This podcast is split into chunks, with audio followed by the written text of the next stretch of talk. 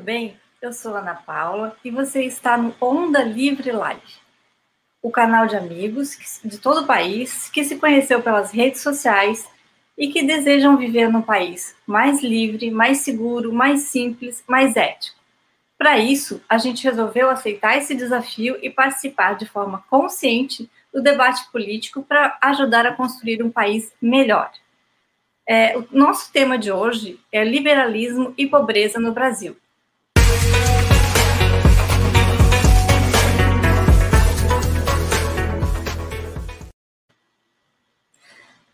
Olá, eu tenho como colegas de bancada hoje o Alaor Carlos. Tudo bom, Alaor? Tudo e bem, tem a presença super, que nos honra super é, do professor Paulo Cruz, conhecido. Ele é professor, é, palestrante nas áreas de educação e filosofia, também é colunista do jornal Gazeta do Povo uh, e mestre em Ciências da Religião pela Universidade Metodista de São Paulo. Prazer de estar conosco, do, uh, professor Paulo. Bom dia, bom dia, Ana, bom dia, Laura. Poxa, é um prazer estar aqui com vocês, que bom, obrigado pelo convite, né? Temos muito que conversar sobre esse assunto tão caro ao Brasil, né? Exatamente. Bom, podemos começar? Vamos lá, vamos lá. Professor, eu gosto sempre de. Eu, a minha mãe é professora de história, deve estar nos assistindo, ela é sua fã também. É, e eu gosto de dar sempre uma contextualizada, porque eu acho que a história é, nos ajuda, né, como conservadores, a entender o que está acontecendo hoje. É, então, assim, a gente sabe que a pirâmide social brasileira é, tem uma desigualdade muito grande, a base da pirâmide é, imensa e se compõe muito por pretos e pardos, negros e pardos, né? À medida que essa pirâmide uhum. vai subindo, a gente vai vendo que vai diminuindo essa população. É, por outro lado, a gente sabe que a abolição também faz muito pouco tempo que ocorreu, 130 anos, né? Uh, nos ajuda a dar uma contextualizada nessa, nessa situação, nessa, nessa questão, assim, é, como é que foi feita a abolição, é, tinha algum outro plano para fazer uma inclusão melhor do, dos escravos que estavam sendo liberados e tal? Qual foi a participação da, da, da, da, monarquia nesse, nessa história? Como é que foi o golpe? O que, que o golpe influiu? Vamos, vamos entender o contexto histórico para a gente poder sair daí. Tá.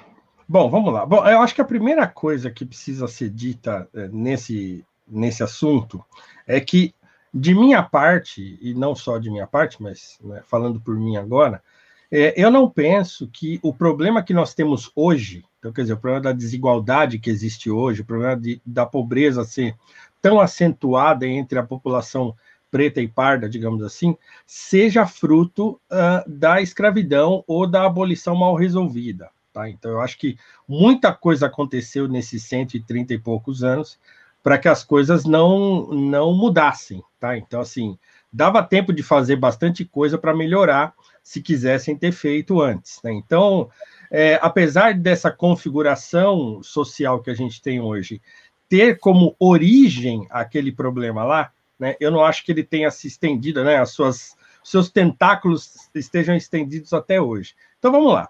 Bom, é, o que acontece é o seguinte: primeiro, que na época da abolição, a quantidade de, de pessoas escravizadas era relativamente baixa, assim, né, no, no número total, era em, em, torno de 5, 8% da população. É, então, dava acho que uns 800, umas 800 mil pessoas no país inteiro. É, não, não, chegava a um milhão de pessoas no país todo.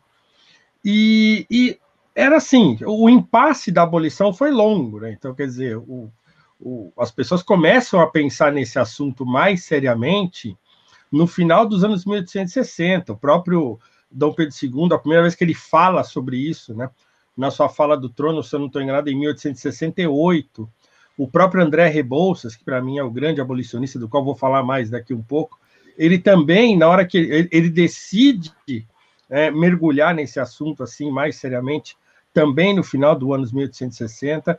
Então, até acontecer a abolição de fato, foram 20 anos. Né? É, por outro lado, tinha, teve várias iniciativas no longo do caminho. Então, quer dizer, o processo de abolição foi um processo tipicamente conservador, assim, nesse sentido, porque ah, se liberar tudo e solta todo mundo, a gente não sabe o que vai acontecer. né? não vai ter como abrigar essas pessoas, as fazendas vão quebrar. Então tinha toda uma preocupação de não detonar com a economia, que era a economia do país, né? infelizmente ainda naquela época, né? o país dependia do trabalho escravo, é, então eles queriam fazer de modo que as coisas não, né, não, não cobrisse a cabeça e descobrisse o pé. Então foi uma discussão imensa né, e intensa ao longo de muitos anos, para tentar resolver isso. Bom, é óbvio que houve uma certa demora para isso acontecer, né? Então, o próprio Dom Pedro II, que era uma pessoa é, não muito chegada a conflitos, então ele ficava tentando mediar as coisas, não deixar né, acelerar muito e também não ficar muito para trás. Então, e então acabou, eu acho que se alongou muito esse processo, acabou tardando muito a abolição, né? Como o Brasil sendo o último país das Américas a abolir a escravidão e tal. Bom, quando o processo acontece, de fato, em 1880, 88 para ser mais exato, então, quer dizer, 1880 é quando começa o, o, o, a, o projeto abolicionista começa a ganhar força, que surgem as associações, que aparece o Joaquim Nabuco, e aparece o José do Patrocínio, tá? então quando eles se reúnem na Associação Abolicionista Brasileira, não lembro nem se é esse o título, mas enfim, é, eles se reúnem e começam a trabalhar ativamente pela abolição, e a abolição se torna de fato um, é, é, um movimento popular, né, porque até então era um movimento é, político, né, então os políticos discutiam isso desde muito tempo antes, né, desde José Bonifácio, então, mas ali, a partir de 1880, vira um movimento popular. Então, o próprio uh, patrocínio, o Rebouças, eles arrumam lá um esquema de fazer aqueles concertos nos teatros, com discursos e tal, né? E, e aquilo reunia muita gente. Então, o movimento abolicionista se tornou um movimento popular muito forte, de apelo popular muito forte. Isso também fez com que os políticos acelerassem o processo, né? Então, ah, vem primeiro lá a lei do ventre livre, depois vem sexagenários, e aí vem a abolição em 3 de maio de 1888. O problema é que né, tinha toda a preocupação do que fazer quando a abolição fosse consumada e tivéssemos lá um contingente não desprezível de pessoas sem emprego, né? Provavelmente sem emprego. Então tinha vários, já tinham vários projetos para dar andamento nisso. O Rebouças tinha um projeto muito robusto que ele chamava de democracia rural é, para discutir as questões é, do pós-abolição. Pós é, existiam projetos de indenização, aliás, havia uma briga muito grande entre os senhores de escravos né, e também é, o parlamento e o governo por conta de indenização. Então, quer dizer, os senhores de escravos falavam: oh, tudo bem, a gente faz essa abolição, mas nós queremos indenização. E o Dom Pedro II se recusou a indenizá-los, e também os próprios abolicionistas achavam um absurdo isso, e que quem tinha que receber a, a, indenização eram os escravizados, né? assim que fossem libertos. Então tinha uma, uma confusão, e essa confusão foi a raiz é, da associação dos escravocratas com o movimento republicano. Né? Então, quando houve a abolição, de 13 de maio de 1888 a 15 de novembro de 1889, foi uma confusão nesse sentido. Então, nem os projetos foram deram andamento, não conseguiram, porque o parlamento se tornou uma brigaiada de foice por causa desse negócio. Os senhores, ou ex-senhores escravos, querendo indenização a todo custo, Dom Pedro dizendo de, que não ia pagar de jeito nenhum, os parlamentares resistindo, e aí o movimento republicano cresceu. Então, nesse um ano e pouco, o movimento republicano, que já é um movimento bastante organizado, né, ele cresce, ganha força, e aí, no 15 de novembro, eles dão um golpe de Estado e botam a família imperial dentro de um navio, botam eles para fora do país e pegam todo esse ideal abolicionista, todo esse projeto do pós-abolição e jogam fora. Simplesmente não querem saber mais. E aí, o que aconteceu? Né? A população negra, que, que em sua grande parte ainda era pobre, né? ela passa a ser não só é, é, não assistida, mas também marginalizada. E aí as teorias eugenistas estavam começando a crescer, estavam começando a ganhar corpo aqui no Brasil. Aí os governos republicanos começam a assumir esses ideais eugenistas a fim de branquear o Brasil, né? Aquela teoria de que o elemento negro era um elemento degenerado e tinha que branquear a população e tal, né, a estimular a imigração europeia, e aí o resto é história, né? Então, é, desde então, nada foi feito para que essa população tivesse é, é, condições de sair dessa marginalização a que foi submetida logo depois da proclamação da República.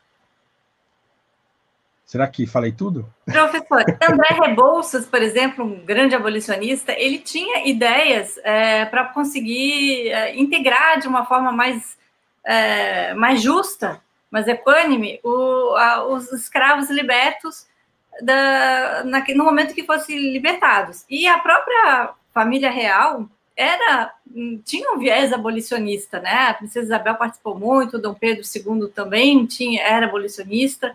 É, qual era o plano liberal que eles tinham realmente para a inclusão dos negros é, a, a, partir do momento da abolição? Era um plano muito interessante, por isso que eu gostaria que senhor contasse para nós.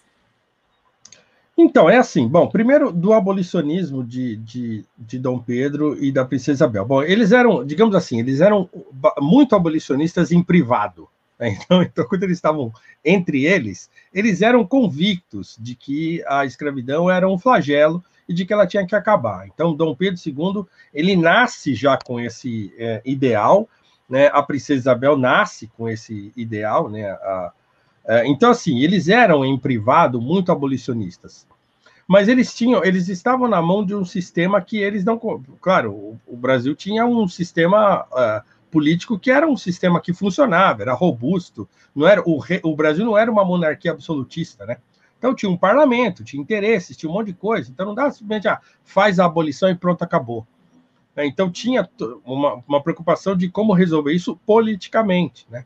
Então, é, eles, eles ficavam tentando colocar o assunto em pauta, era muito difícil, né? Então, imagina, né, mais de 300 anos, o país sendo escravocrata, de repente, assim, começa a se falar em abolição. Então, tinha muita resistência em relação a isso, mesmo sabendo que, né, em vários outros países, a, a abolição já tinha acontecido. Então, era muito difícil pautar a abolição no Brasil, porque os senhores de escravos eram muito poderosos e tal, e tinha muitos políticos também que eram escravocratas, então não era um assunto fácil de, de pautar e de resolver. É, e também, é claro, a princesa Isabel, ela assume o seu papel abolicionista, assim, público, já nos finalmente, assim, né, faltando alguns meses para a coisa acontecer.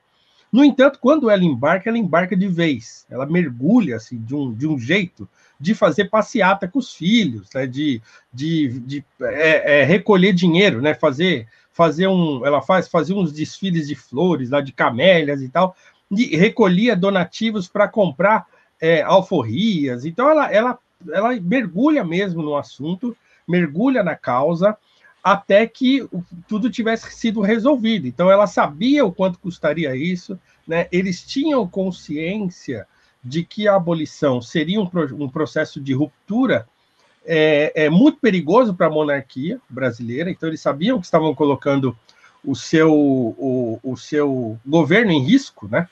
É, fazendo a abolição. No entanto, assim, ela aproveitou uma oportunidade, então quer dizer, Dom Pedro estava muito doente e ele estava fora do país. Não que ele não estivesse consciente de que as coisas estavam se encaminhando assim, porque a princesa Isabel não fazia nada, né?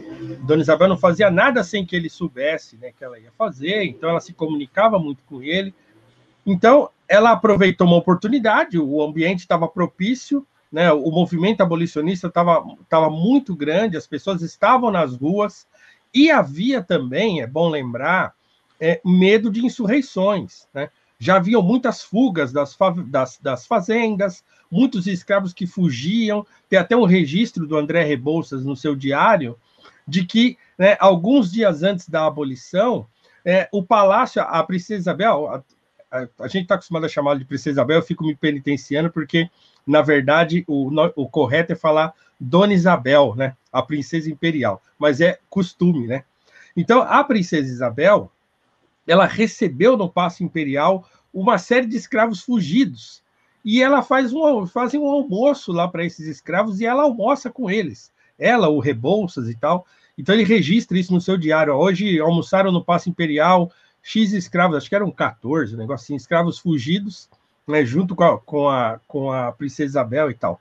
Então, vejam, é, é, foi um movimento que, que empurrou o parlamento, inclusive, para falar: ó, não dá mais para esperar, temos de fazer. Né? Então, foi feito.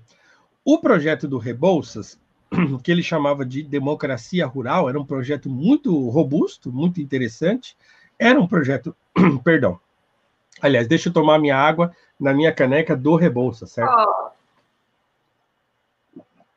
Era um projeto tipicamente liberal, liberal mesmo assim. Ele era um leitor de Bastiat, ele era um leitor de Adam Smith, ele era um leitor de Jean-Baptiste Say.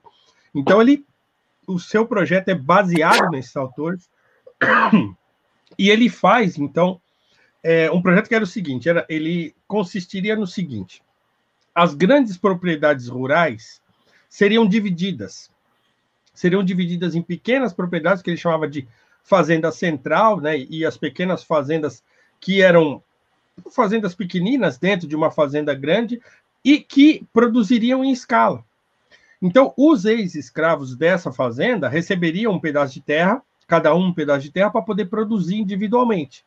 Essa produção individual seria uma produção, digamos assim, é, primária, depois passaria para uma, uma, uma produção um pouco mais é, elaborada, e depois para a Fazenda Central, e a Fazenda Central distribuiria esse produto né, que fosse produzido nessa fazenda. Então, seria um jeito de você diminuir o latifúndio, né, que era um problema, o, o o André Rebouças até chamava, né, esses é, latifundiários de landlords, né, e depois ele passou de chamar de abusocratas, né, porque eles queriam indenização, queriam um monte de coisa e tal, ele ficava muito irritado com isso, mas era uma maneira de diminuir o latifúndio, né, de fazer uma reforma agrária para você é, é, dar propriedade para para quem você escravizou durante tanto tempo, se você é um grande fazendeiro, né, você pode dividir um pouco a sua, a sua terra com as pessoas que você escravizou por tanto tempo e ajudar essas pessoas a produzirem junto com você e ganhar dinheiro junto com você. Então, é claro que era um projeto assim, né? Há muita. É, quando eu converso com os liberais de fato, eles falam, pô, mas esse projeto não era muito liberal, né? Porque vai pegar a propriedade do senhor lá e vai dividir e dar para o outro e tal, não sei o que. Não. Era um jeito de resolver a coisa, né? Então, eu acho que era um, um jeito, era um jeito justo de resolver, era um jeito altruísta do senhor de, de escravos é, contribuir com o processo de, de pós, do pós-abolição, né? e de tornar aquele ex-escravo um indivíduo produtivo. Então, o, o Rebouça sempre batia na tecla de dois termos que ele falava: ó, o que o Brasil precisa é de liberdade individual e de espírito de associação. Né? E ele falava: o Estado o Estado ele é um ente que precisa é, sair de cena o máximo que ele puder e deixar as pessoas, né, esse espírito de associação, deixar as pessoas se associarem, fazerem negócios entre si. Essas fazendas centrais seriam grandes polos né, de negócio, que teriam lá muitas desses pequenos produtores dentro dessa grande fazenda, produzindo e ganhando dinheiro junto com esse senhor, é, que seria o dono dessa, dessa propriedade maior né, e, e, fazendo com que o dinheiro chegasse para todo mundo, né? Então era um projeto bastante robusto, interessante. Ele discute muito isso. Ele tem um livro sobre isso, né, publicado, que infelizmente é esgotado aqui. É, é, ele foi publicado pela Fundação Joaquim Nabuco, depois se esgotou, ninguém publicou mais. Mas é, é uma obra de economia, então está cheio de números, cheio de comparações, cheio de dados e tal mas é uma obra muito interessante para entender como é que ele pensava isso, né? Então, fora isso, ele escrevia muitos artigos, ele falava muito sobre liberdade individual, falava muito sobre liberdade econômica. Então, ele era um, um, um liberal de fato, assim, né? convicto do, do, seu liberalismo, assim como outros de sua época, né? Visconde de Cairu e outros que eram liberais, o próprio Nabucco, né? Conheciam muito bem as obras de autores liberais, conheciam muito bem obras de autores é, é, que a gente pode chamar de liberais conservadores, como Edmund Burke, né? Então, eles conheciam esses autores no século XIX, eles liam esses autores. O Visconde de Cairu traduziu o Burke, trechos do Reflexões sobre a Revolução na França, por português, publicou aqui no Brasil, ainda no século XIX, né?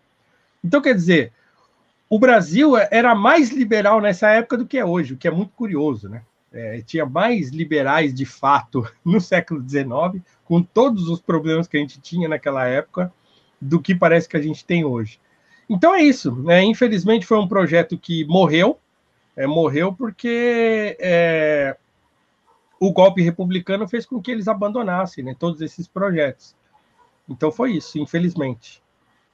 Professor, muito interessante essa explicação, e, e pegando já a, a, ideia do pensamento liberal, né, que você comenta, é, é, curioso a gente entender que, assim, a ideia do, do, pensamento liberal, do ponto de vista ético, né, de defesa da liberdade, é, que teve um, um, polo tão grande dentro uh, da Inglaterra, que foi o país que, ao mesmo tempo, ganhou mais dinheiro com o tráfico negreiro, né, é, com as práticas da filosofia liberal, é, modificou completamente a sua sociedade, a sua postura a moral, ética, né? E foi o país que mais defendeu, a, de, de, determinado ponto, a, a, a fim, o, o, fim da escravidão.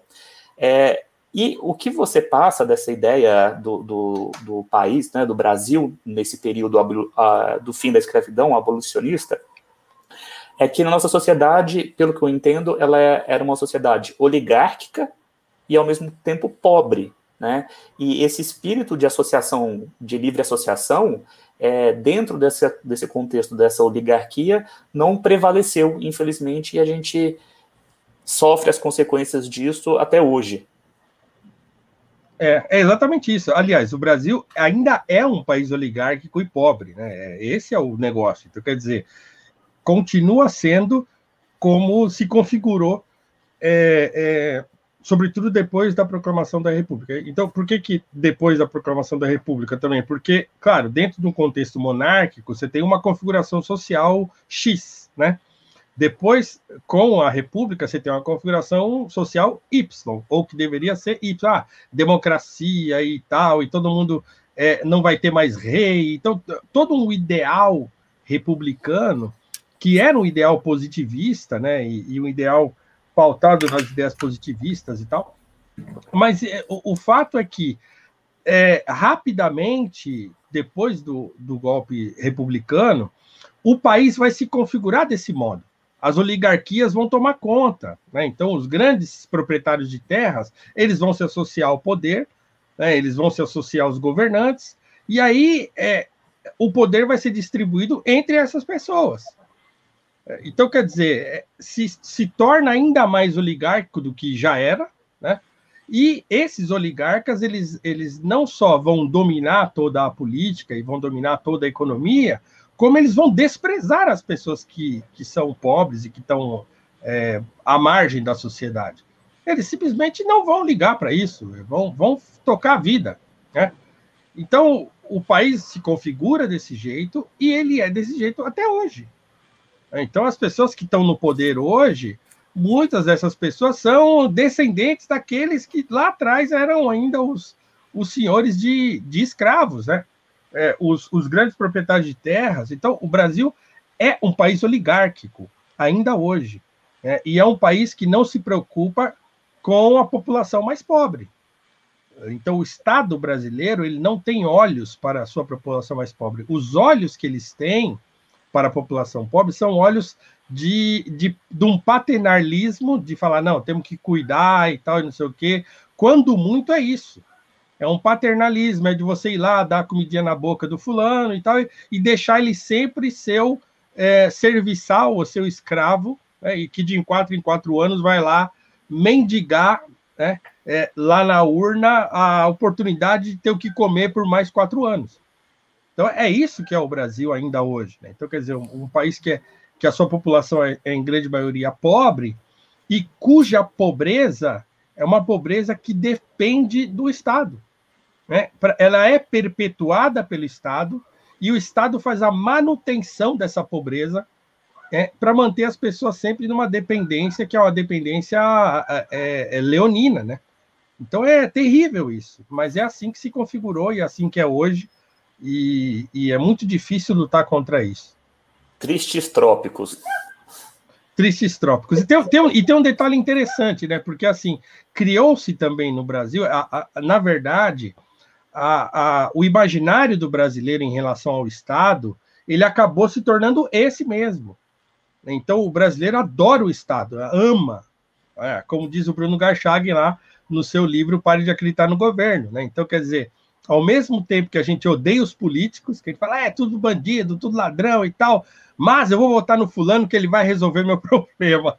Então, quer dizer, ao mesmo tempo que ele sabe que o político é aquele cara que entra lá, e, e a vida que ele, que ele é, geralmente ele entra lá e o padrão dele muda tanto, e a vida dele fica tão boa, que ele esquece completamente de quem ele é, ele esquece completamente o que ele estava fazendo lá. Né? Quando ele percebe, ele está nadando numa piscina, está comendo camarão, e está tranquilo, está tomando champanhe, passa a comer caviar, um negócio que ele nem sabia o que era, e aí ele esquece tudo, né? Então, é, a gente esquece que, que, ao mesmo tempo que o político é esse cara, a gente fala, não, porque também o governo tem que resolver o problema da pobreza no Brasil, o governo tem que gerar emprego, o governo tem que não sei o quê, e esquece que o governo é aquele político lá. Né? Então, essa mentalidade estatista do brasileiro, de achar que o Estado pode resolver o problema da pobreza, o problema, né, os problemas de maneira geral do país, é uma coisa que está muito arraigada no, no brasileiro. Isso porque é, ao longo dessa nossa história é, também republicana, é, alguns políticos fizeram com que esse, essa mentalidade fosse muito enraizada, né? Dentre eles, acho que o maior de todos é o Getúlio Vargas, né? É o, ele foi o cara que, que acho que fez com que o pai dos pobres, que fez com que essa ideia penetrasse fundo na alma do brasileiro. É, ele fez esse trabalho muito bem. Minha mãe, até pouco tempo atrás, adorava a CLT, por exemplo né? Falava que era ótima, carteira de trabalho e coisa e tal. Por quê? Porque ela viveu essa época, né? E ela, e ela toda a propaganda que foi feita em torno da CLT, em torno do, né, de você trabalhar o trabalho registrado, coisa e tal. Então, minha mãe tinha uma, uma fascinação por isso. A gente já desmontei isso, graças a Deus. Hoje ela, a gente conversando esses dias, até ela falou: Nossa, olha, eu achava o Getúlio Vargas um cara bacana. Eu falei: Pois é, pois não era. É, então, mas tem muita gente que é assim, né? E a gente vive isso ainda hoje. Professor, e, e entrando nisso, é, realmente é um ponto assim, de curiosidade e de é, é, é algo intrigante para mim, porque a gente lendo né, a, a, os teóricos, a, a, filosofia liberal ali surgindo no século XIX, os grandes teóricos, uh, a, beleza dela, né, em teoria e na prática, e a gente escolheu um caminho tão aver, a, a, a, avesso a tudo isso, uh, e, e, assim, as ideias do liberais, elas ficaram praticamente esquecidas, né? Eu acho que se existiu um movimento que, vamos dizer, de alguma maneira, se apropriou desse tipo de defesa, uh, do pobre, acabou sendo o pensamento da esquerda, que tem uma ideia muito de determinismo histórico, é, da, da, da, justificativa muito uh, enquadrada e, e, e, não, não, não respeitando a, a, a realidade né, para justificar na, na, leitura, aquilo até pode encantar a pessoa, mas ela, na prática, ela não responde a nada, né? O, o Popper já, já desconstruiu completamente, falando a, a, a, filosofia socialista, ela não é uma ciência. Isso, ela não, você não consegue é, discuti-la como uma ciência, porque ela não tem fundamento científico. É, então, é, é assim, eu acho que o Brasil tem, tem, ele, ele é peculiar no sentido político por vários motivos. Então, quer dizer, a gente vive desde da proclamação da República o golpe em cima de golpe, né? Então, quer dizer, é sempre um alguém tomando poder, é sempre um golpe em cima do outro. Então, é, nesse ambiente de convulsão social e política constante, é impossível se estabelecer um pensamento sólido de qualquer coisa, né? No entanto, quem é que ganha? Qual é o pensamento que ganha corpo quando a coisa está assim, confusa. Né? É, é o pensamento marxista. Então, ele ganha nessa confusão. Então, ele cresce muito, obviamente, no século XX, e, e no Brasil, o fato é que os marxistas eles vão é, é tomando parte, tomando frente das discussões. É, as pessoas que eram liberais vão morrendo, não vão deixando, sei lá, substitutos ou discípulos, digamos assim. E, e quer dizer, quem, quem é que substituiu o Rui Barbosa quando ele morreu, né? Tem um outro que você pode dizer, olha, Rui Barbosa morreu, veio fulano. Não tem. Joaquim Nabuco morreu, veio quem? Ninguém.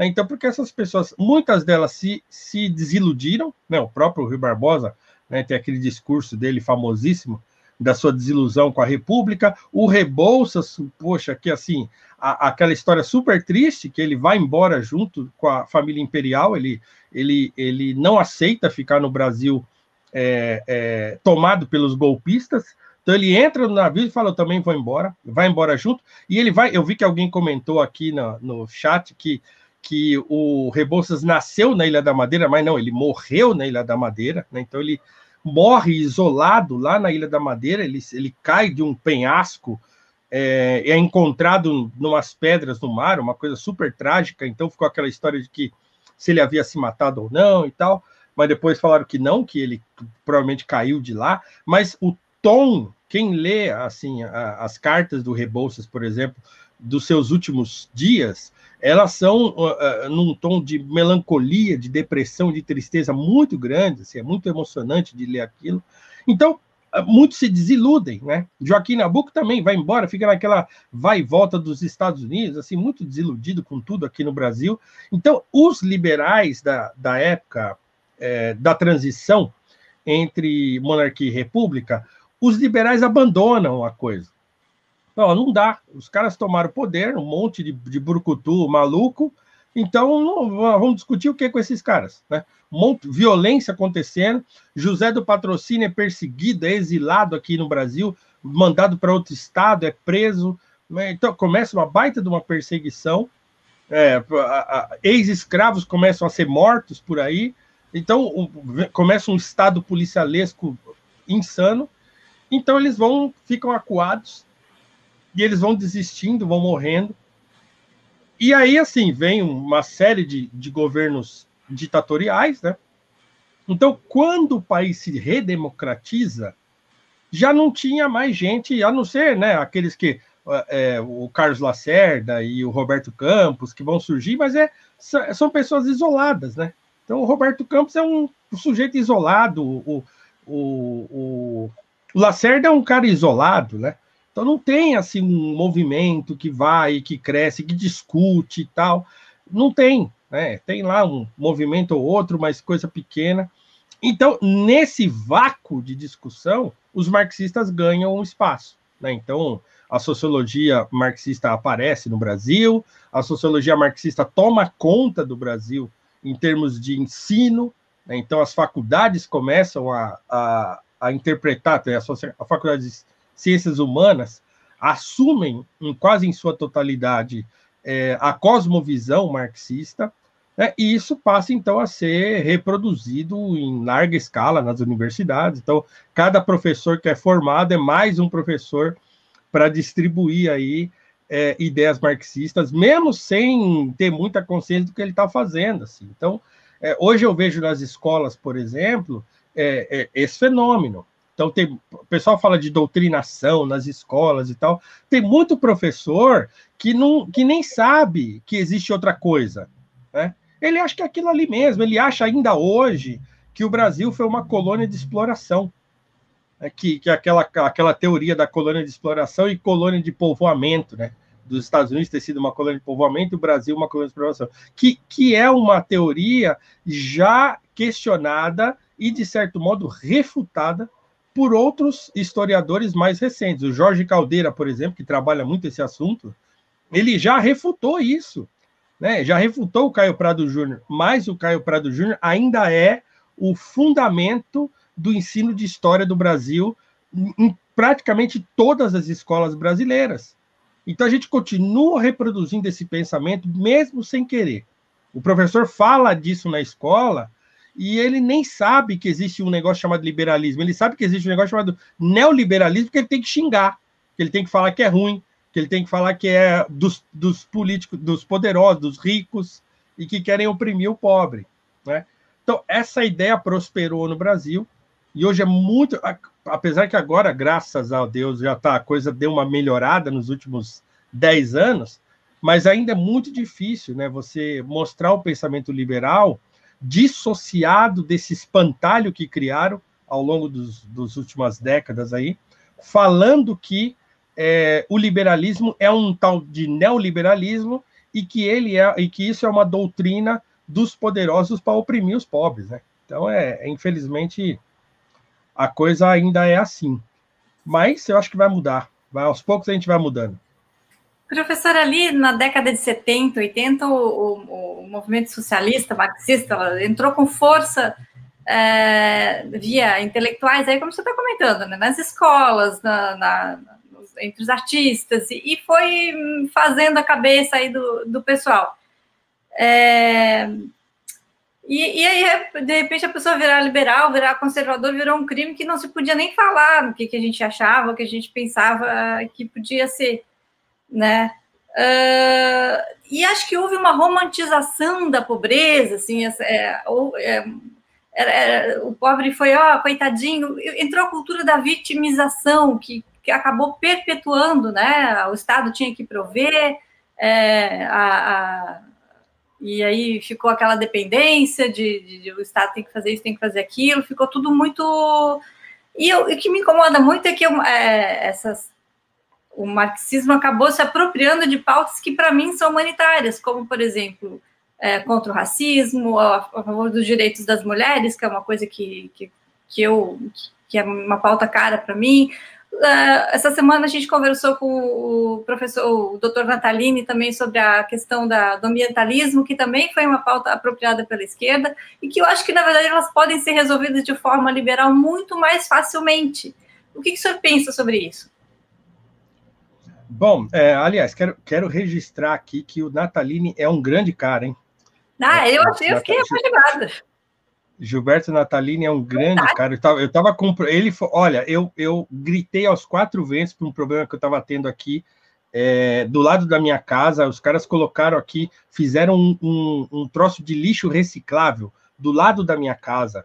Minha casa infestou de bicho e apareceu rato e não sei o que. Foi o Natalini que me ajudou a resolver isso. Eu gritei para todo mundo, os políticos liberais que a gente tem por aí, falei com um monte de gente é, quando eu mandei uma mensagem para o Natalini, ele botou um assessor para conversar comigo diretamente, falou: ó, esse sujeito vai te acompanhar, enquanto não resolver isso aí, ele não vai parar.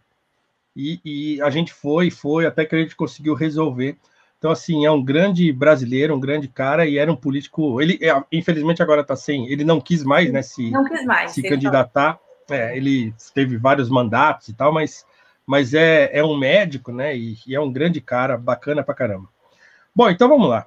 É claro que as ideias marxistas são sedutoras, né? É claro, você você olhar a realidade de uma, a, a, desse modo, assim, é maniqueísta, né? Ah, existe o opressor e existe o oprimido, é, é fácil. É fácil de ler a coisa desse jeito. É, não dá muito trabalho de você olhar a realidade e falar, ah, tá vendo, né? De você ir lá no sobrevoar o Morumbi ali aqui em São Paulo e ver a favela ali do Paraisópolis e ver aqueles baitas daqueles prédios, um por andar, piscina, não sei o quê, que é uma foto que tem nos livros, né, de, de história de sociologia do Brasil aqui, aquela famosa foto, né, de um prédio que tem uma piscina por andar assim, e do lado a favela do Paraisópolis e tal. Então, quando você olha isso, você fala, ah, é isso, né? Só pode ser desse jeito e tal.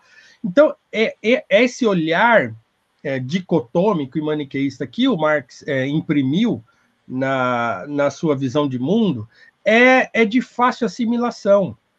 Mesmo porque, se eu sou pobre, bom, é, é fácil eu olhar a minha situação assim e falar, pô, eu tô nessa situação porque a culpa não é minha, mas é de alguém. Né? Eu acho que na prática isso não acontece muito, certo? Então, quer dizer, o pobre não pensa nisso né, de maneira geral, mas é fácil. É, ou quando ele, quando ele vai chegando lá na escola, lá eu vai para a faculdade, sei lá quando, uma hora vão contar essa história para ele, e aí ele pode olhar e falar assim: caramba, e não é que faz sentido? Né? E, mas também é uma teoria que pega muito entre os filhos dos ricos. É, então, o sujeito, o pai dele é um baita do empresário, sei lá o que, tem dinheiro, e o sujeito cresce, na escola ele escuta esse negócio e fala: caramba, olha só. Né? Então, quer dizer, aquele cara que mora na favela, do lado do bairro da minha casa, pô, ele mora na favela por quê? Porque pessoas como o meu pai né, são capitalistas vorazes, são malvadões, e estão pegando todo o dinheiro. Então é, é, é, fácil de pensar assim, né? Então é isso vem, claro, é o que eu falei, vem da escola. A pessoa aprende isso na escola. A gente aprende isso na escola. Eu tenho conversado muito com os meus alunos, por exemplo, as pessoas me veem coçando o nariz toda hora, vão pensar assim: o que está acontecendo com esse professor, né? É que eu tenho rinite, tá, gente? Então eu toda hora fico coçando o nariz, porque o nariz coça quando eu tô com calor, e eu tô com calor. É, então, e eu tenho conversado muito com os meus alunos o seguinte, é, fazendo uma análise de como a gente enxerga o Brasil. Então, vamos dar uma, uma pensada no país, o que, que a gente enxerga no Brasil. E uma coisa que é muito comum entre os alunos de, de ensino médio, ensino fundamental na escola é eles têm ódio da história do Brasil. Eles não gostam da história do país. Aliás, nenhum de nós gosta da história do Brasil como a gente aprende na escola. Porque a história do Brasil que a gente aprende na escola é: olha, existiu um país lindo, maravilhoso, bucólico, cheio de índios aqui, felizes, né, a bailar, pegando peixes na água, comendo, vivendo tranquilamente. E aí vieram os portugueses malvadões com aqueles baitas daqueles barcos e invadiram aqui a terra, né, estupraram as índias, mataram os índios, né, tentaram escravizar os índios, não conseguiram, trouxeram, foram lá no continente africano, arrastaram pelo mar lá milhões e milhões de africanos aqui para serem escravizados, levaram embora o ouro, levaram embora o pau-brasil, trouxeram para cá bandido, estuprador aqui para colonizar aqui o país, né? pilharam tudo, transformaram o país num, numa terra a ser explorada, e assim é o Brasil até hoje. É isso que a gente aprende na escola. É isso. Aí quando você pergunta para eles assim: ah, você sabe quem foi José Bonifácio? Não, não sei. Você sabe quem foi o, o José do Patrocínio? Não, não sei. Você sabe quem foi o Luiz Gama? Não, não sei. Não, eles não sabem. Então, a história do Brasil que a gente aprende na escola, e muito porque o material didático é assim, e o professor só faz repetir o material, é isso. E aí você sai da escola com ódio do país. Como é que você vai criar mal um país desse?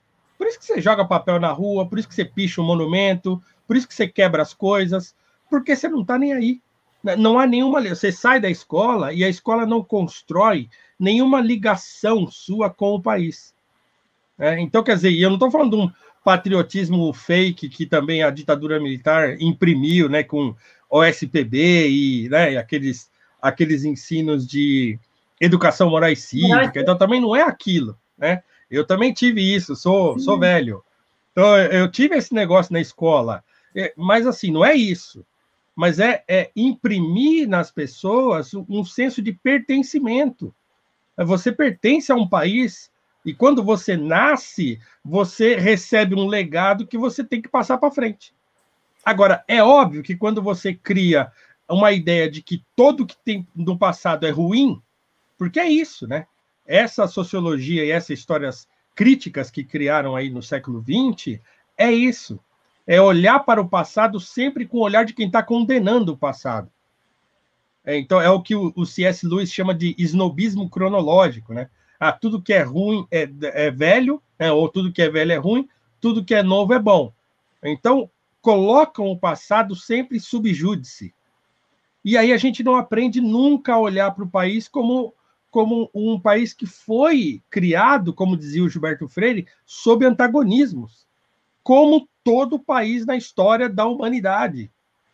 Então não dá para pensar que o Brasil foi fundado diferente de qualquer outro país. Então, não, o que aconteceu aqui aconteceu num contexto específico, como todo lugar acontecem coisas em contextos específicos, né? Só que aqui no Brasil, ou, ou aqui, né, nos, o, o Brasil nasce na modernidade. Então, logo vem a imprensa, logo vem a fotografia, é, logo vem um monte de coisa que vai registrar esse momento, o iluminismo, né?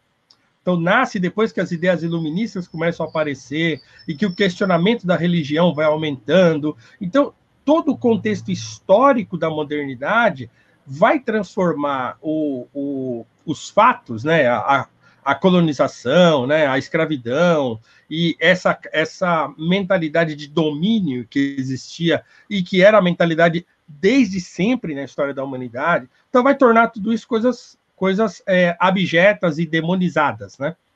Mas o fato é que a história do Brasil é a história de um país como a história de qualquer outro país. Não tem nenhum país que tenha surgido assim. Ai, gente, vamos parar aqui, vamos formar um povo, vamos construir tudo bonitinho. Não!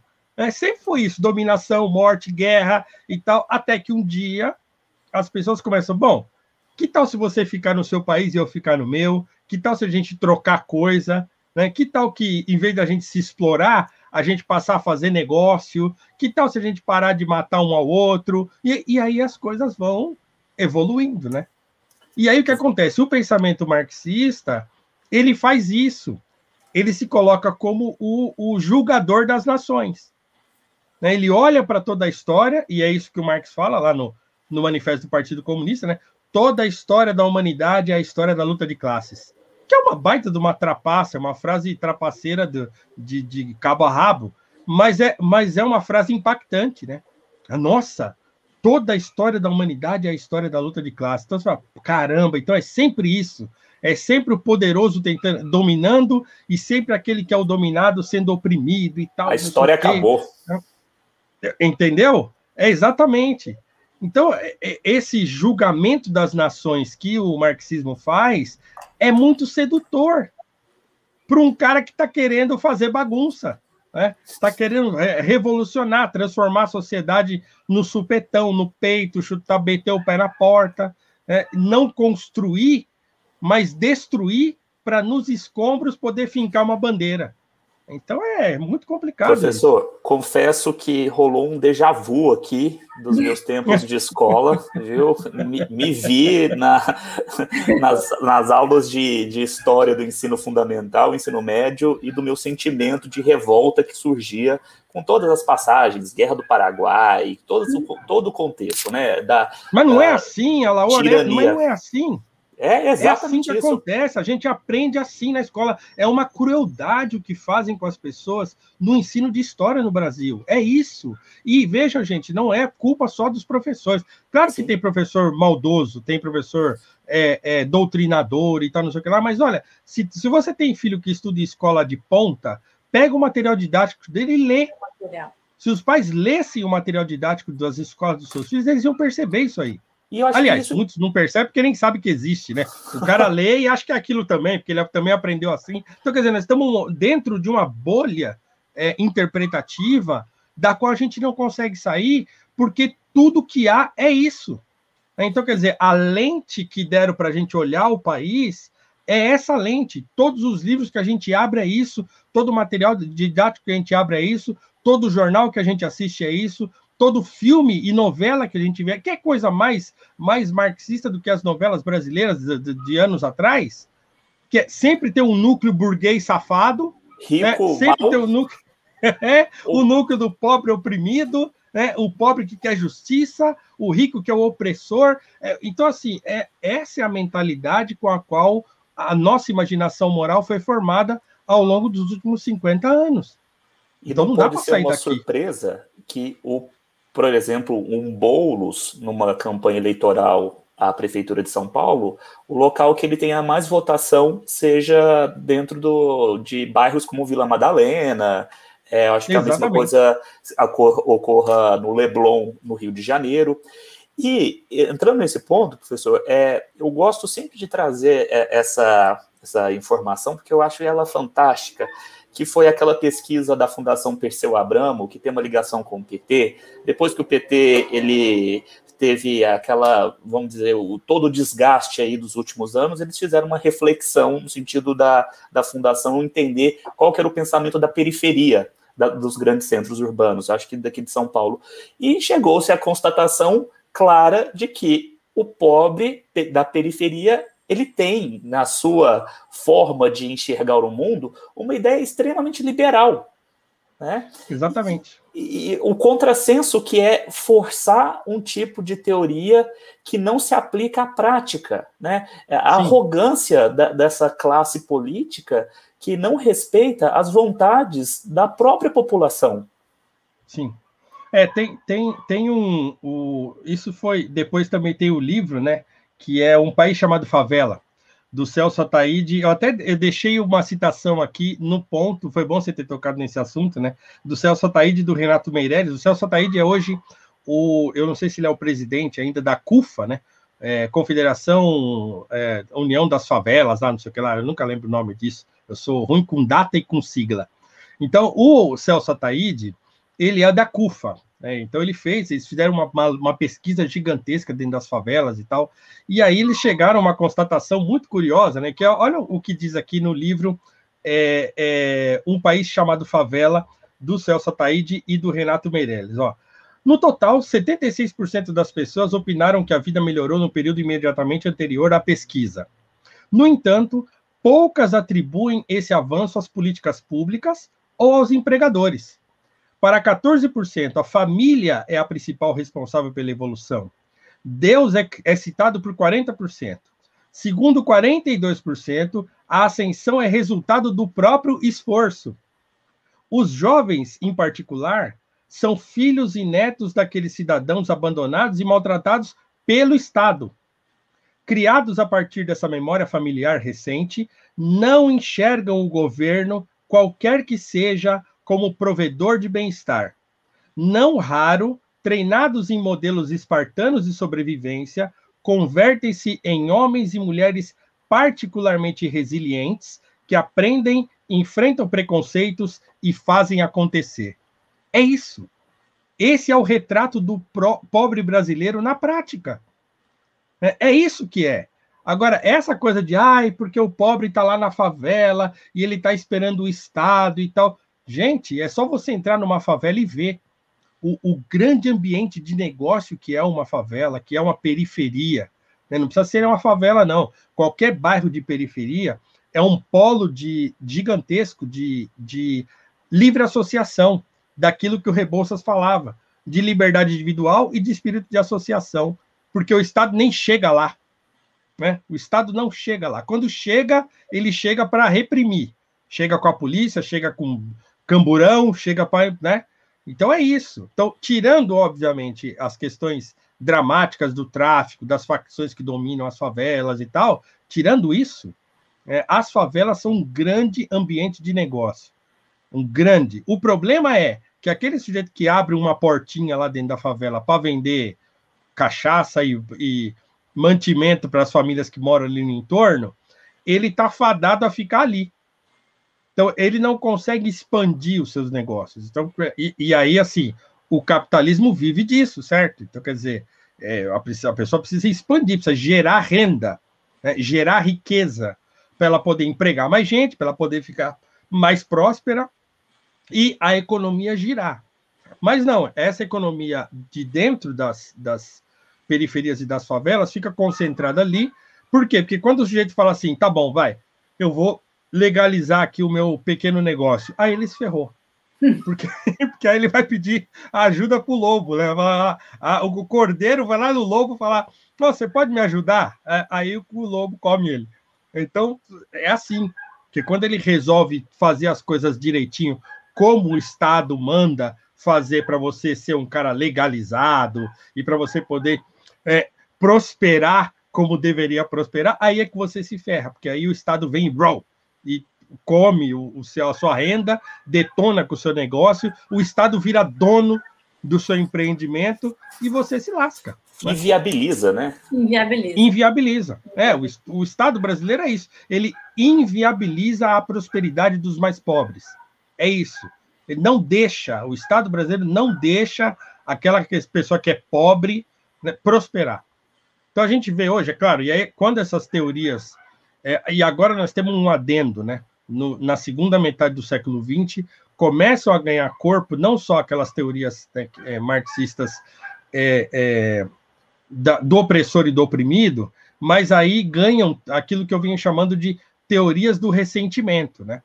Então começam a surgir teorias na segunda metade do século XX que não só é, veem o mundo nessa dicotomia opressor e oprimido, mas também dão ao oprimido um sentimento de vingança.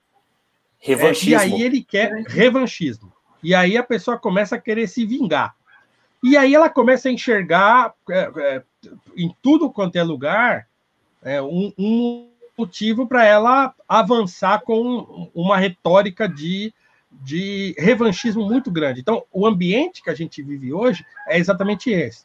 E aí, por exemplo, uma pessoa pobre, né, uma mulher negra que mora lá numa, na periferia, que quer abrir um negócio, e aí ela tem dificuldade de conseguir um empréstimo no banco, ela vai falar que é o racismo.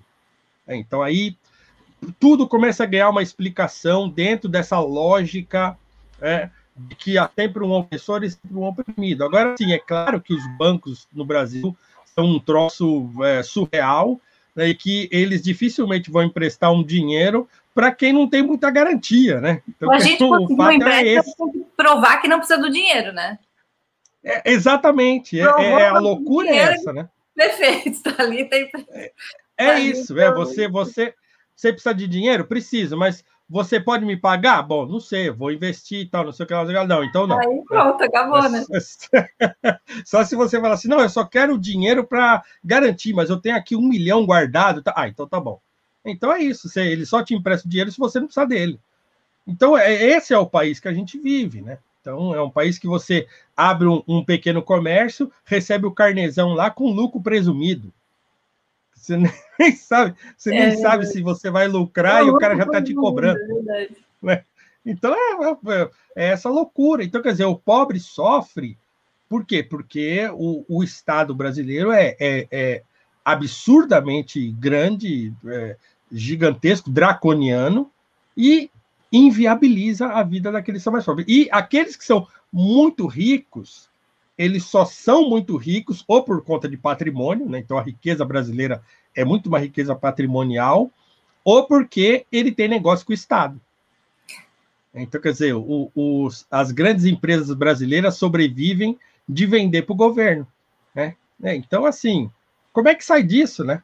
Como é que sai? Precisamos, um, precisamos trazer essa discussão para tentar sair disso, mas aí você vai falar isso para o marxista, ele fica doido né? Porque ele acha que não, que é o Estado que tem que resolver mesmo. Ele acha que, que, que quando ele ou o político que ele gosta entrar lá, aí ele vai se preocupar com os pobres, aí ele vai pegar do vai fazer o, o político Robin Hood, né? Pegar do rico e dar para os pobres e tal, e não sei o quê, né? Um negócio que nunca aconteceu, ele acha que uma hora vai dar certo. A solução se torna cota racial, é, se torna esse tipo de, de eu, eu, brinco que é espiando a culpa é, burguesa católica. Sim. É, é, é, isso aí. Aí começam a criar artifícios para tentar é, resolver o problema é, é, postiçamente, né? Sem de fato libertar as pessoas, sem de fato dar às pessoas uma liberdade de fato, né? Mas por quê? Porque a liberdade ela exige que você seja responsável. É, isso é, é um é, fato notório, né?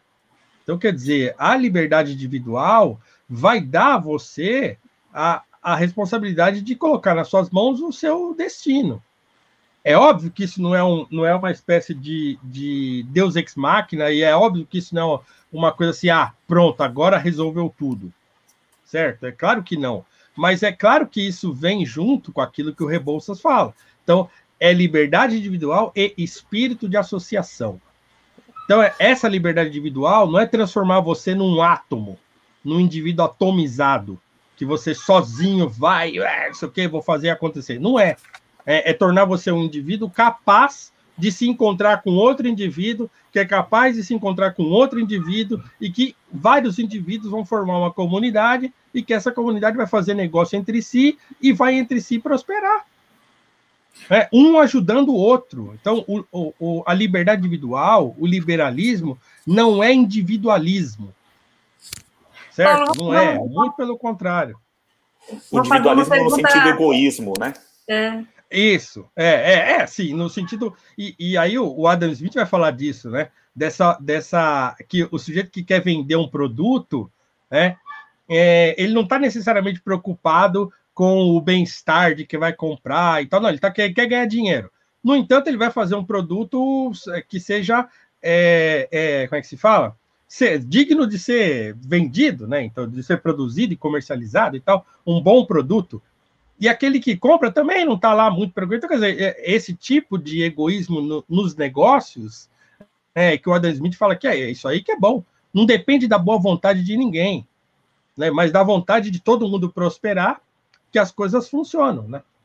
Então, mas isso assim, a gente é, como diz Aristóteles, o, o, ser humano é político por natureza, é um ser social e comunitário por natureza. Ninguém vai querer viver isolado, a gente vai, a gente vai se ajudar, né? Essa ideia de que se você liberar todo mundo, se você der liberdade plena para todo mundo, as pessoas vão passar a explorar umas às outras, é russoniana. É, é o Rousseau que inventou esse negócio, ele inventou isso aí. Ele Exato. não viu isso em lugar nenhum, ele não pegou isso de nenhum dado específico, ele inventou. Ele inventou, olha, quando as pessoas começaram a se unir em sociedade, elas passaram a explorar umas às outras. Então precisa do Estado para não deixar as pessoas explorarem umas às outras. Isso é russoniano. É, é, o, é a teoria do contrato social do Rousseau. Agora, pô, mas peraí, mas de onde você tirou isso? Ele não tirou de lugar nenhum, tirou da imaginação dele, que era um tanto maluca, inclusive. E a gente até hoje repete essa tralha como se fosse verdade absoluta. Se você deixar as pessoas livres, em vez de elas se ajudarem, elas vão explorar umas às outras. Né? E aí a gente virou isso que a gente é hoje. É evidência, desculpa, desculpa, é só reforçar, é evidência justamente o contrário é. Exatamente, exatamente. O mundo não chegaria onde a gente chegou até hoje se não fosse exatamente o contrário. Né? Nos momentos mais complicados, as pessoas se ajudam. Né? Nos momentos mais é, é, críticos, as pessoas se unem. Né? Não é exatamente o que está acontecendo no Brasil atual, né? porque, é, óbvio, a gente foi tomado por, por, por um satanás que é. Né? Satanás no sentido de adversário mesmo, no sentido pleno da palavra, né? Satanás significa adversário. Então, nós somos dominados por um, né, um espírito satânico que não deixa a gente se entender, mas nos momentos de crise, geralmente as pessoas se unem, né? E não o contrário. Entendi. Nos momentos em que elas precisam, é, assim, ou a gente se ajunta para poder sobreviver, ou todo mundo vai morrer. As pessoas se, se juntam. É, então, é, infelizmente, a gente está vivendo um drama de difícil solução Dentro desse que seja contexto, sem solução. Paulo, zumbi ou Rebouças? Quem é que não representaria mais? Pô, dentro desse contexto é óbvio que Rebouças, né? Então, assim, é retórica, né? Zumbi... Pergunta retórica. É, é uma pergunta retórica. Assim, é, é, assim, e é bom dizer assim, não que zumbi não tenha importância. Então, eu também não gosto dessa ideia de, de demonizar o zumbi dos palmares. Então, as pessoas. Aí, porque do lado da, da, da direita, digamos assim, criou essa ideia. Ah, zumbi era escravocrata e não sei o quê, e tal, tal, tal, e também ficam demonizando é, zumbi. Não é esse o caso. Então, quer dizer, zumbi é, é um personagem importantíssimo da história do Brasil ele tem o seu lugar na história do Brasil. O Quilombo dos Palmares foi um feito heróico e histórico muito importante da história brasileira. Então, quer dizer, pega o Sebastião da Rocha Pita, que foi o, o, o primeiro historiador a falar sobre o Quilombo dos Palmares de maneira mais, mais profunda, assim, pô, ele fala de Palmares como uma, a, a, a, República do, do Platão, né, sem os ideais platônicos, assim, né? Então ele fala, outro chama de Troia Negra. Então, sim, foi um movimento importante e Zumbi tem o seu lugar e a sua importância na história do Brasil. Ah, é, então, assim, mas uma coisa não tem a ver com a outra. Zumbi não era um abolicionista, né? Zumbi não tinha ideais de liberais, Zumbi não tinha nada disso. É, o Palmares não está dentro de um contexto de liberalismo. Né? Ah, não, vamos criar aqui uma, uma espécie de, de comuna de Paris, né? uma espécie de comuna de Paris, né?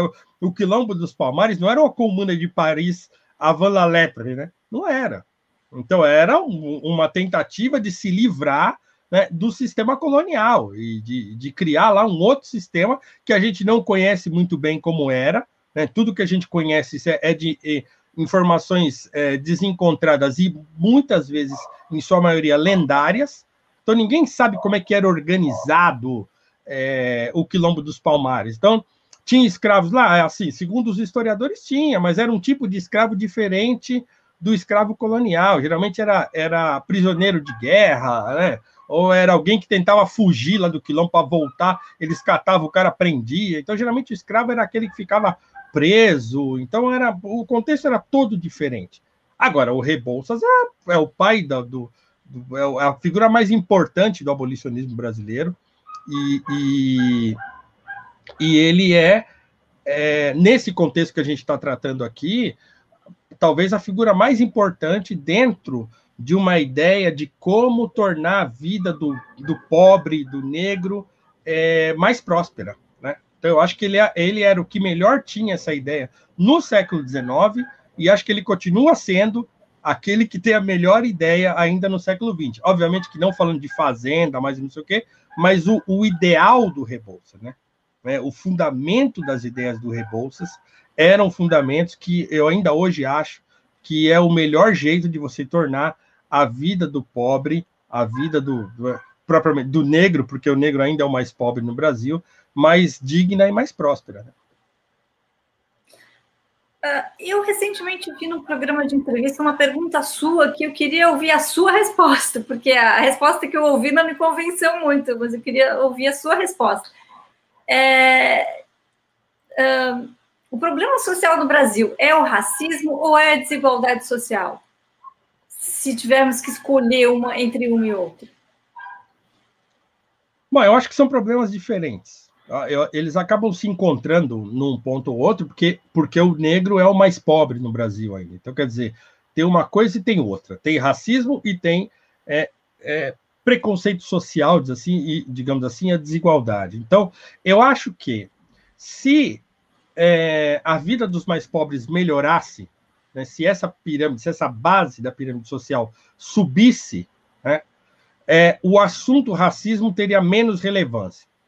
Então, hoje ele tem muita relevância por causa disso. Então, quer dizer, por quê? Porque todo mundo olha a estatística, vê o negro como mais pobre, e aí, pum, olha aí, tá vendo? É, o racismo é que faz o negro ser o mais pobre. Isso não é necessariamente verdade. Aliás, uma leitura rápida no livro do Thomas Sowell, Discriminação e Disparidades, ajuda bem a, a deslindar esse tipo de armadilha estatística. Então, o fato é, quando a gente olha a configuração socioeconômica brasileira e vê o negro como mais pobre, a gente atribui a pobreza do negro ao racismo. Mas o fato é aquele que a gente vem tratando nesse, nessa conversa nossa inteira. Então, quer dizer, o Brasil é um país oligárquico é, que não liga para aquele que é mais pobre. O Estado brasileiro não liga, ele não emancipa o mais pobre. E como o negro é o mais pobre, né? E ele não emancipa o mais pobre porque ele é racista. Ele não emancipa porque ele não está nem aí. É isso. E também porque ele não tem capacidade de fazer isso. Né? Então, é, é, todo o problema está concentrado nisso. Então, é, é, se a pobreza diminuísse, e aí eu não falo desigualdade, porque também a desigualdade não é o problema. Você pode ter no Brasil trilhardário de rico, desde que você não tenha gente passando fome, né? Então você pode ter gente pobre, mas pobre que consiga pagar um aluguel, porque no Brasil o problema é esse, a pessoa não consegue morar, ela não consegue comer. Então é esse é o problema, e não que ela é pobre e a outra é bilionária. Então, se a pobreza diminuísse, o racismo não seria um problema tão grave, digamos assim. Ele é um problema? É um problema. É, mas ele é um problema que é, é, mais, é melhor administrável num ambiente de, mais, de menos pobreza do que é, hoje. Então, ele se torna uma bandeira é, política muito forte para tratar da desigualdade. Então, na verdade, associaram as duas, as duas coisas, né? É, que é a associação que o marxismo fez mais recentemente entre raça e classe, né? Então fizeram essa ligação e aí é difícil você soltar essas duas coisas porque elas são coisas diferentes. É, então hoje a gente enxerga ainda misturado, apesar de eu, de eu é, vê-las como diferentes. Né? Professor, é, que, que, conversa rica que a gente está tendo aqui. Eu, eu, até vi um comentário aqui, como você eleva o, o debate, né? É, e realmente, Obrigado. assim, eu quero sair daqui e quero me inscrever já no seu, no seu curso. eu queria que você falasse um pouquinho para a gente como é que a gente consegue fazer isso. Oh, legal. Bom, então, eu tenho um curso, né, para quem não sabe, chama O Brasil é um País Racista, é uma provocação, né? Então, ah, tá até aparecendo aí a tela do, do, do site do curso.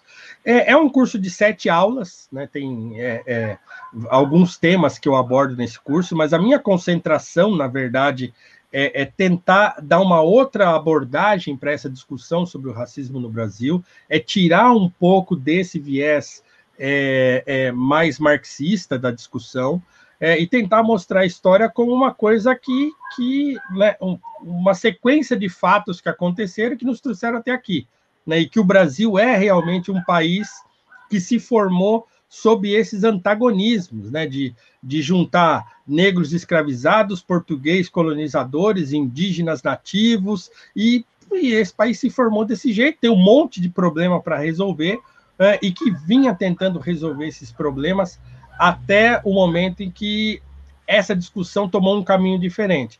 Então, o, o, eu concentro o curso em figuras negras importantes da história brasileira, inclusive a aula sobre o Rebouças é a maior aula do curso, porque o Rebouças é o meu ídolo, então a aula dele é a, é a maior aula e talvez a mais importante do curso, é o ponto central, mas eu trago outras figuras, como o Francisco de Paula Brito, que foi o primeiro editor brasileiro, é, o, o, editor que empregou o Machado de Assis quando o Machado tinha 15 anos, né? e um homem negro, e um homem empreendedor.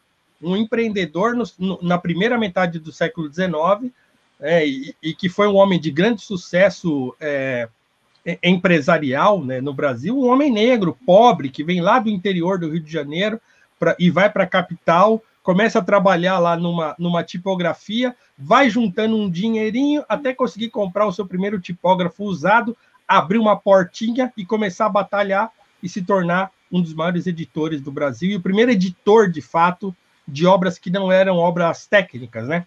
Ele publica o primeiro romance brasileiro, que era um romance de um homem negro também, O Filho do Pescador, do Teixeira e Souza. Então, eu me concentro nessas pessoas, em, em figuras importantes do universo da história brasileira que fizeram acontecer. Né? Então, desse ponto de vista, o curso é uma, é uma espécie de sopro de liberalismo nesse sentido, né? de, de liberdade individual e de espírito de associação para vencer o racismo. Né? Como é que essas pessoas eh, venciam as suas dificuldades, o preconceito, o racismo, é, empreendendo, trabalhando, lutando por aquilo que elas acreditavam e fazendo acontecer. Então, o curso acho que é bem isso, é, é um não é um curso de polêmica, eu, eu não fico discutindo essas questões atuais, assim, por exemplo, é, é muito no curso, mas eu estou concentrado em, em trazer informações históricas para que as pessoas vejam que nem tudo é exploração, nem tudo é opressor e oprimido, nem tudo é burguês safado contra pobre que quer justiça e tal, mas é, é gente se encontrando gente fazendo acontecer e gente mudando o destino do país trabalhando. Né? Então, eu acho que é isso. Então, o curso está lá. Eu queria, inclusive, oferecer aqui para quem está assistindo a gente é, um desconto. Eu vou criar um cupom. É, vou criar um cupom de desconto aqui, logo que a gente acabar essa, essa live. É, e aí eu vou, vocês de, depois deixem aí na descrição, eu vou criar como cupom Onda Livre, tá? Cupom Onda Livre lá no, no site do curso. Então, você vai entrar nesse site aí que está aparecendo, vai colocar para se inscrever, e aí você vai entrar no site lá da, da Hotmart, lá vai ter um lugar para colocar um cupom de desconto. Se você colocar lá, vou dar ó, 40% de desconto para quem é, colocar esse cupom lá. Então, cupom Onda Livre, tá? Eu vou deixar esse cupom lá de hoje até sexta-feira que vem, tá? Durante esse final de semana e a semana que vem toda. Então, sexta-feira próxima, ele se encerra. Então, ó, 40% de desconto para quem está assistindo aqui. Para ter informação aí boa sobre esse assunto, eu acho que a gente precisa. é, a gente precisa... professor e realmente recomendo. É, me atraiu imensamente. A Ana foi uma das primeiras, eu acho. É, né? A Ana, acho da, daquela, quando eu lancei o curso, acho que a primeira vez, a Ana fez, acho que a primeira. Acho que uns três anos? é, por aí, por aí. Né? Que era mais é. assim, agora tem um estúdio bacana, tá tudo. É, vai, então eu refi... primeiro eu fiz aqui onde eu tô, né? Primeiro eu fiz aqui em casa, eu Isso. mesmo fiz, produzi tudo. Depois um amigo me ajudou a refazer. A gente regravou o curso num estúdio profissional e tal, aí ficou bem bacana e tal. Tá Mas a Ana fez ainda no primeiro, né? Isso mesmo. Eu lembro verdade. bem. É. E foi ali que eu, que eu, realmente conheci as suas ideias e a diferença é, do, do, que se fala hoje mesmo, né? Da, da, questão marxista, racista, feminista, não sei o quê. A gente pode ser liberal e a gente pode estar contribuindo para o debate e para o crescimento do nosso país.